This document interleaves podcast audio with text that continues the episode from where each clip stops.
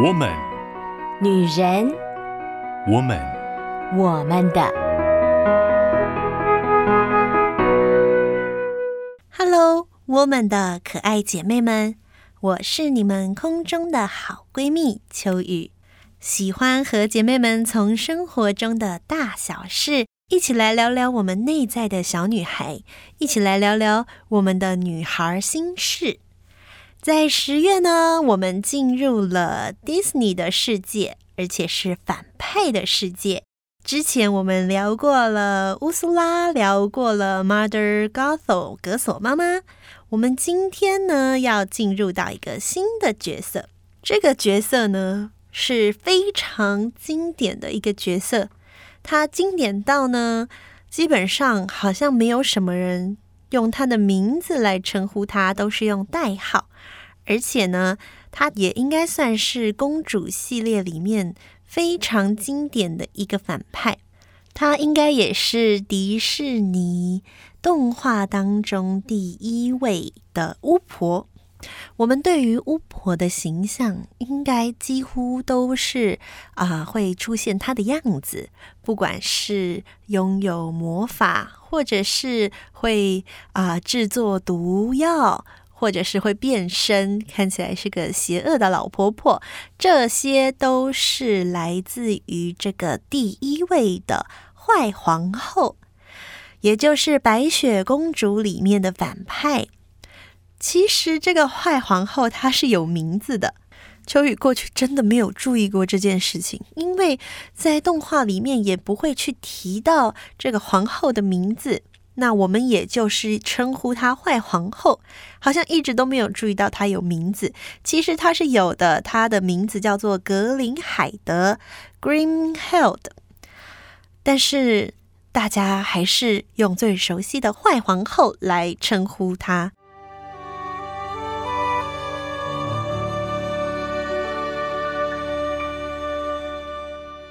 白雪公主不仅仅是迪士尼的第一位公主，它也是美国电影史上第一部彩色的动画长片哦。所以，虽然可能很多人现在对于白雪公主这样的故事是有一点嗤之以鼻，或者是现在看到其实会很有年代感，那个时代的呃动画的人物形象跟我们现在所喜欢的可能会有许多的不一样，但是它是非常具有时代意义，也具有代表性的。而迪士尼版本的白雪公主跟原版。感觉没有差到非常的多，最大的差别可能是啊、没有后面那个公主和王子惩罚坏后母的这一个情节，而是让这个坏皇后自取灭亡。我也蛮喜欢这样的结局的。我觉得白雪公主不需要自己动手，她会得到自己的报应。我觉得这样的铺陈相对来讲是比较好一点的，也比较适合孩子们来观看。而小的时候对这部动画的印象，就觉得，嗯，白雪公主真是一个一直都在唱歌的角色，好像非常的天真，非常的单纯，然后小动物都很喜欢她。随着年纪稍微的增长，就会觉得，哦，这种类型的角色跟秋雨实在是太过于不同了。所以呢，并没有特别的对她产生共情。他这种就是看起来娇滴滴的，然后讲话也是很细声细语的这种，对于秋雨来说，就是嗯，感觉好像非常的遥远。所以呢，其实对这部作品的啊、反派也就没有那么的投入感情，或者是去更多的了解他。但是随着越来越多二创、三创的作品开始出现，然后嗯，大家都开始对反派有更多的了解与认识的时候，就也在更多的去来看这些反派的生活，才发现嗯，原来每一个反派都是蛮有意思的。其实不仅仅是秋雨对反派有不一样的感受。嗯，越来越多人去看见了反派他们性格当中比较立体的部分，以至于有一阵子，甚至是在迪士尼乐园里面都会看见比如说坏皇后这样子的角色，竟然会有很多的人去追随他，特别想要去跟他有互动。当然，迪士尼其实蛮厉害的，在乐园里面，这些角色呢，他们都是有非常好的训练，所以呢，他可以非常投入在那个角色里面。网络上也有这样子的影片。会看见里面的这个角色，里面坏皇后这个角色是非常不可一世，而且表现出另外一种专属于反派的魅力，让大家就是又觉得他好像有一点高不可攀，可是呢，又会带着一种啊、呃、自己兴奋，很想要听听他还会说什么，因为可能会超出自己非常多的想象。能够在乐园里面把反派经营成这样，我觉得迪士尼真的是很厉害。无论是啊、呃、原版原著里面的故事内容背景，还是迪士尼后来拍的卡通影片。在这个里面呢，坏皇后的形象真的是很坏，她不像是有一些反派角色，感觉好像情有可原。她比较让人感觉她就是一个比较纯粹的啊、恶意，而且还蛮残忍的，因为啊、她下令要猎人把白雪公主带到森林里面，目的就是要除去白雪公主的性命。而后来呢，发现了白雪公主仍然活着的时候，他也是用了计谋，就是要啊、置白雪公主于死地。所以这一个反派形象其实是啊、蛮符合以前早期的作品对于反派的塑造，就是一个从头坏到尾，坏的彻彻底底，坏的非常的有声有色这样的一个反派。除了坏皇后本身，她啊、感觉法术就是很高强啊，她可以变换她的外形，她可以制作啊、呃、有毒的东西。另外一个非常强劲的角色，或者是说，呃，跟她一起搭配存在的就是魔镜这样的一个物品吗？或者是带着魔力的宝物？我觉得小时候看到魔镜都会想，哦，如果有一个镜子。我可以问他说：“最漂亮的人是谁？”我要不要问？我肯定不要问的。我问什么呢？我问了就是给自己制造麻烦。你知道最漂亮的人，然后嘞，那就绝对不会是你嘛？我我自己这样觉得了，不会是我的问题，肯定别问了。我顶多可能会问说：“嗯，我在我的环境当中排名第几？”吧。不行，我想一想，还是别问了。这种伤自己心情的事情就别问了。但是这个皇后她非常的有自信，她非常喜欢问这个问题。她总是会问说：“魔镜，魔镜啊，在这个世界中最漂亮的人是谁呢？”而魔镜的回答其实非常的诚实，哈，感觉起来魔镜她并不是坏皇后的手下。他不是听命于坏皇后，他像是一个很中立的存在，他只是很中立的告诉皇后说：“啊，最漂亮的人是白雪公主。”不知道应该说这个魔镜很诚实，还是这个魔镜啊搞不清楚状况，都是因为你说了，白雪公主才会要面对坏皇后的怒火与妒火。当然。这个魔镜，它好像也没有什么选择，它可能天生就是被设计。当你问了问题以后，它会非常实在的回答，而且不管你人在哪里，不管啊，白雪公主其实已经跟七个小矮人一起住了，已经离开皇宫了，但是呢，坏皇后并没有放过她。魔镜呢，也很忠实的呈现出了白雪公主的所在地跟她的样子。想一想。就像秋雨刚刚说的，如果今天是我，我不敢问这个问题，因为我觉得啊，我不可能会得到一个肯定的答案。今天皇后敢问这个问题，那就代表她非常有自信吗？嗯，我觉得这个问题值得我们好好想一想。皇后她到底是因为有自信，所以她才想要问这个问题，还是他内心其实可能隐藏了其他不一样的感觉呢？Hello，亲爱的姐妹们，你现在所收听的是我们的 Podcast。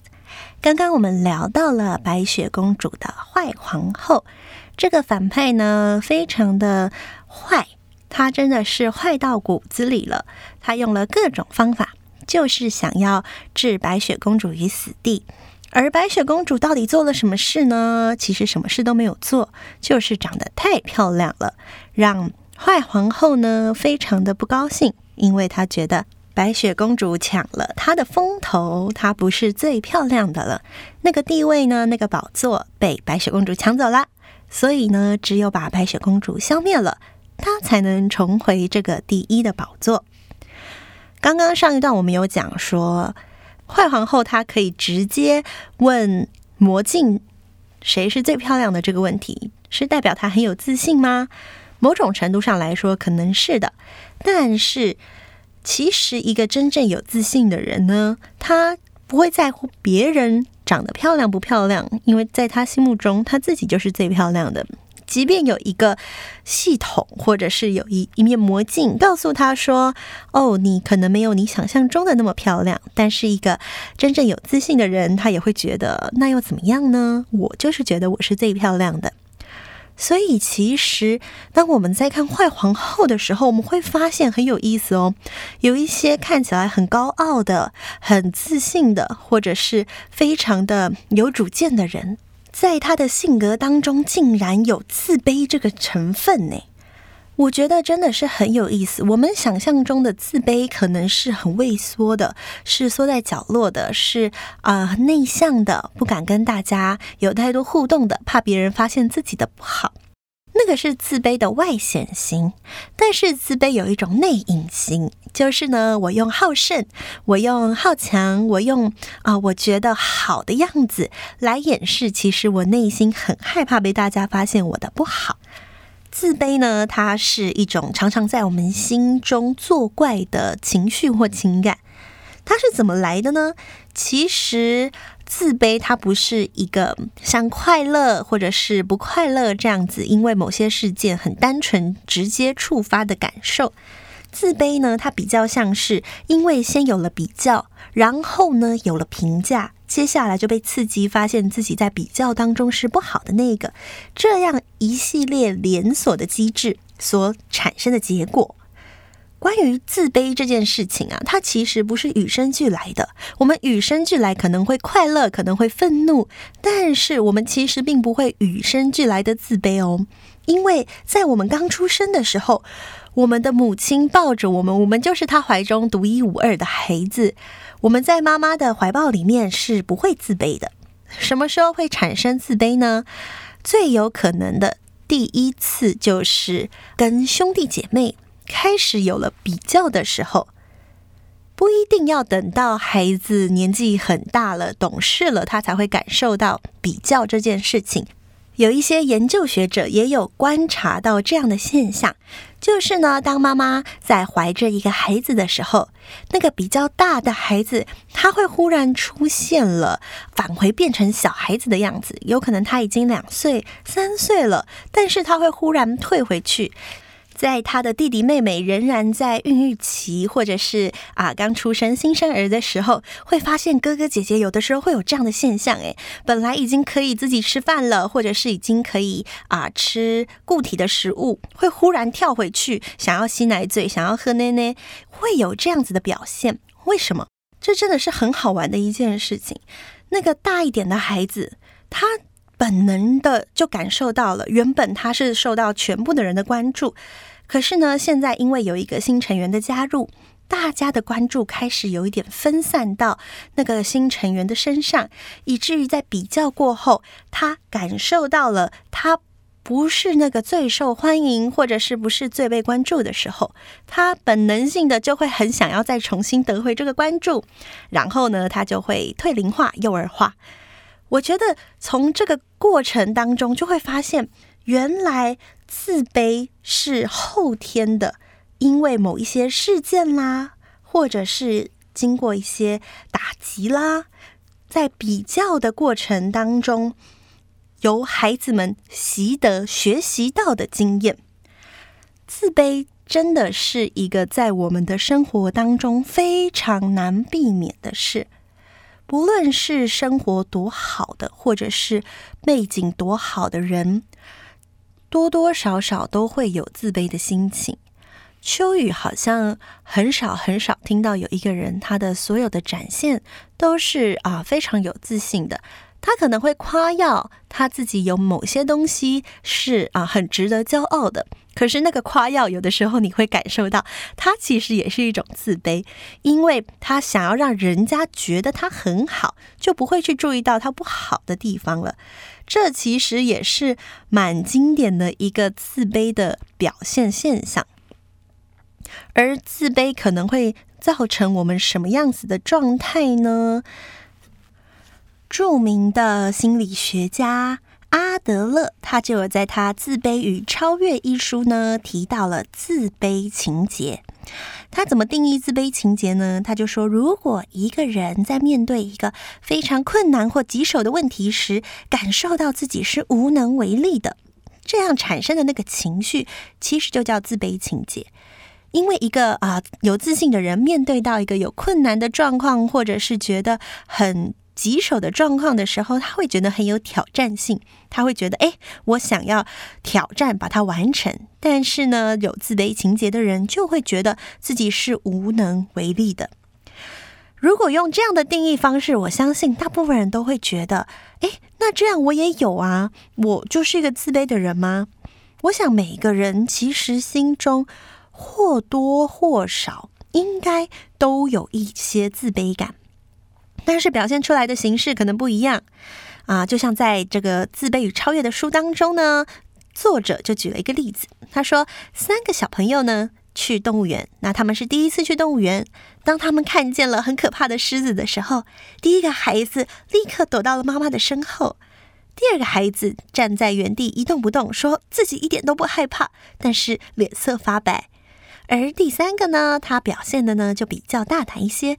他不但瞪着狮子，甚至还想对着狮子吐口水。其实三个孩子都害怕狮子，他们也都发现自己面对狮子的时候呢是没有办法的，是无能为力的。可是表现出来的却是完全不一样的形态。这就很像刚刚秋雨有讲到说，我们有很外显型的自卑，也有很内隐式的自卑。自卑有可能藏在我们很多的行为举止当中，而自卑这样子的情绪呢，它有很多种表现的形态，包含呃我们刚刚讲到的退缩，好、比较呃畏缩，害怕面对人群，有的时候。自卑的情绪会让我们很容易哭，很容易用眼泪来伪装自己。有的时候是用愤怒，有的时候会一直觉得对别人感到抱歉。因为自卑感呢，它会让一个人感受到焦虑。所以，当我们感觉到焦虑的时候，我们就会想方设法的想要消除这样子的焦虑。不管是什么样子性格的人，基本上我们一般人都没有办法长时间忍受那个自卑的焦虑。我们会用很多种方法，有些人就会想要找一些优越感来掩饰、来补偿自己的情绪。譬如说，我们今天聊到的坏皇后，她就想要维持住自己的优越感，来消除她的那个焦虑，消除她可能会不再是最漂亮的那一个人这样子的焦虑。有些人他可能反其道而行，我们应该也听过这样的人，他会不断地用自我贬低的方式，但是其实他可能想要得到别人肯定，他用这样的方式来想消除那个自卑的焦虑。自卑这样子的情感情绪，其实会成为一个很特别我们内在的驱动，但是。呃，当我们如果只是想要消除那样的焦虑的时候，我们常常所展现的方式是治标不治本的。比如说，我们用小朋友来看的时候，小朋友如果发现了啊、自己在比较过后，他好像不像啊、他比较厉害的哥哥姐姐或者是手足能够得到父母极大的关注，他可能就会呃想要用眼泪引起关注，或者是。变得非常的调皮，就是想要消除那个没有被看见的渴望。但是呢，我们都知道这样的方式其实并不是那么健康的。秋雨自己观察我自己的时候，以及之前带过学生，或者是有跟许多人接触过，都发现了一样的事情。我们总会用各样的方式想要掩饰自己内心的那个焦虑感。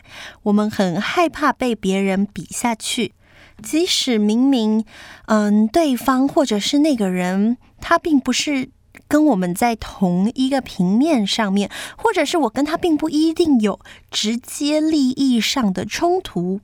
但是，我们总是会对于我们身边的人，那些在跟我比较之后可能会显得比我厉害的人，我们会在内心产生这样子的挫折感。亲爱的姐妹们，有的时候，如果你心里有一种隐隐约约的焦虑，不知道有没有过？如果有，其实你可以想一想，是不是有一点像这样自卑的情节？是不是最近发生了一些事，让你觉得无能为力？所以你心里一直有一个好像隐隐约约有一只虫子在你心中钻呐钻，是你觉得啊，就是不太舒服，也说不上来为什么。在这里就要说到，我们能够面对，或者是真正的去处理、战胜自己心中的那个自卑情结，最重要的一点。不是，是我们想方设法的让自己不要焦虑。有些人转移注意力，有些人去做自己擅长的事，那都不是最根本的。真正最根本的就是直面自己，就是去很坦然的、很坦诚的面对自己，不是那么完美，不是那么的优秀。可能我有属于我的不足，可能我有属于我的缺点。可能我不是全世界最漂亮的那一个，但那又怎么样呢？我仍然有我的价值，我仍然有我的好的地方。从另外一个角度来说，当我们内心产生了无能为力的感受的时候呢，它也是一个很好的时机，让我们重新审视自己。诶，我是不是在某一些地方我可以努力，我可以做出改变？我觉得我自己的外貌身材并不是那么的理想，那是我太高标准，或者是我太把某一个价值观认为是唯一的价值观呢？还是我需要调整我对于我自己的接纳呢？或者是有的时候真的就是需要运动了呢？我们只有直面了我们自己。真实存在的状态与问题，而且我们也接受，坦然的接受之后，我们才有能力去做出改变，才有能力针对我觉得我不足的地方做出调整或给自己挑战，有改变的动力，而且那样子的改变，那样子的尝试，也会帮助自己消除内心的焦虑感。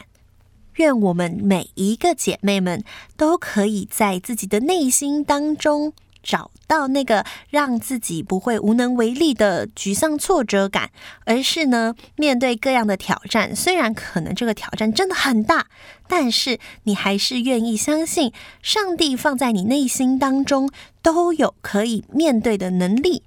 当上帝与你在一起的时候呢，你就能好好的面对这个问题。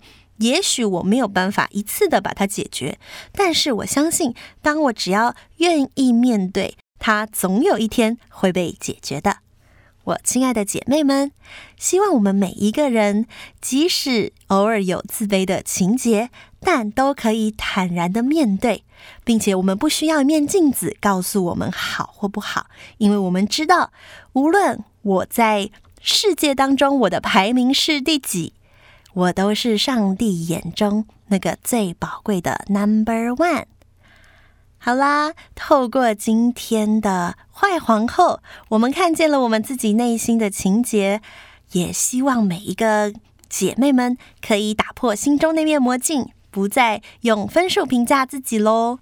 很开心可以跟姐妹们在线上聊天谈心，那么我们下次见喽，拜拜。以上节目由台北远东福音会制播，欢迎上远东福音会官网，搜寻更多精彩内容。谢谢。